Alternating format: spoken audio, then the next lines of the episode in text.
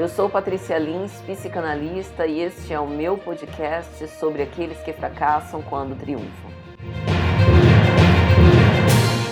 Para começar a abordagem do tema da autossabotagem, poderíamos lançar algumas provocações. Como se dá esse mecanismo? Ele tem relação com a culpa inconsciente e com o desejo. Como funciona? É uma questão de autoestima? O senso comum nos diz que o sabotador é alguém que entra por trás das linhas inimigas, o que é oposto a pensar em quem declara uma guerra franca, um conflito aberto. O sabotador age na surdina, camuflado, e se assemelha muito com as pessoas que se atacam, mas no fundo estão atacando o outro. Poderíamos pensar então se estão fazendo isso pelo próprio desejo ou se na verdade estão presas e alienadas no desejo do outro. O ataque a si é uma espécie de mensagem cruzada.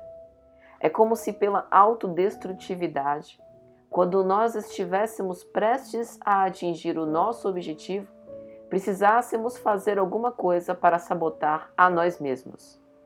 A autossabotagem, em geral, tem raízes na paralisia do desenvolvimento emocional, uma espécie de dificuldade de admitir a entrada na vida adulta que por si só traz responsabilidades.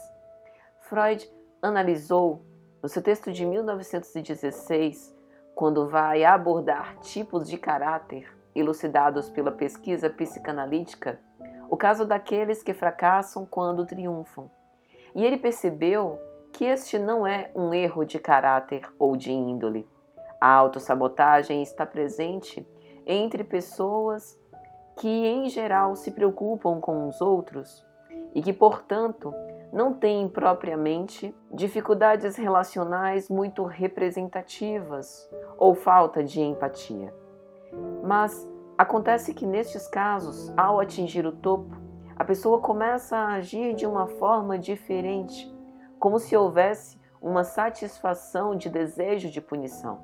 Portanto, a autossabotagem sempre se refere a uma relação, muitas vezes tormentosa, entre a culpa e o desejo. É uma espécie de conflito, por ser muito difícil e angustiante cumprir um desejo. Como o desejo tem a ver com a falta, o autossabotador sempre está a um passo de chegar à consecução do seu objetivo, porque ao chegar neste objetivo alcançado, não sabe mais para onde ir. Pensa, e quando eu conseguir o que sempre quis, para onde eu vou?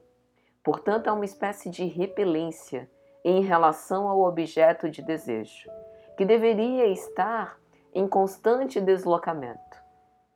Mas a autossabotagem cela uma curiosa relação com a culpa. A baixa autoestima não raro está associada com a autossabotagem, porém de forma indireta, por conta do sofrimento psíquico que essa experiência promove. Há uma grande dificuldade de se tornar alguém inteiro, entre aspas, porque a liberdade tem um preço, e este é o preço da responsabilidade. No querer pagar o preço do crescimento, uma espécie de medo de crescer, faz com que o autossabotador sempre esteja agindo na surdina, contrário à realização dos seus próprios objetivos. Não raro, acha que o parceiro afetivo o impede. Está tudo errado na vida por conta dos outros, pensa, o que é uma forma de projeção da culpa. Para resolver é preciso enfrentar o medo com os recursos de amadurecimento. A cura requer o amadurecimento, querer sair dessa zona de falso conforto. Amadurecer significa mudar a postura diante da vida, aceitar que se tem limitações, autorresponsabilizar-se e também buscar ajuda através da psicoterapia. É importante entender que ninguém amadurece pelo outro, que precisamos respeitar os sentimentos de apego, não obstante sejam patológicos. Não criticar, mas dar o exemplo. Não exigir, mas tomar a iniciativa.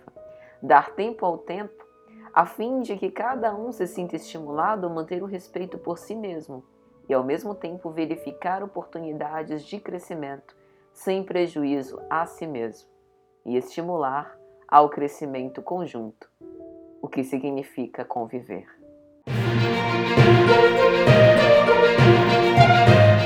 Este foi o meu podcast sobre aqueles que fracassam quando triunfam.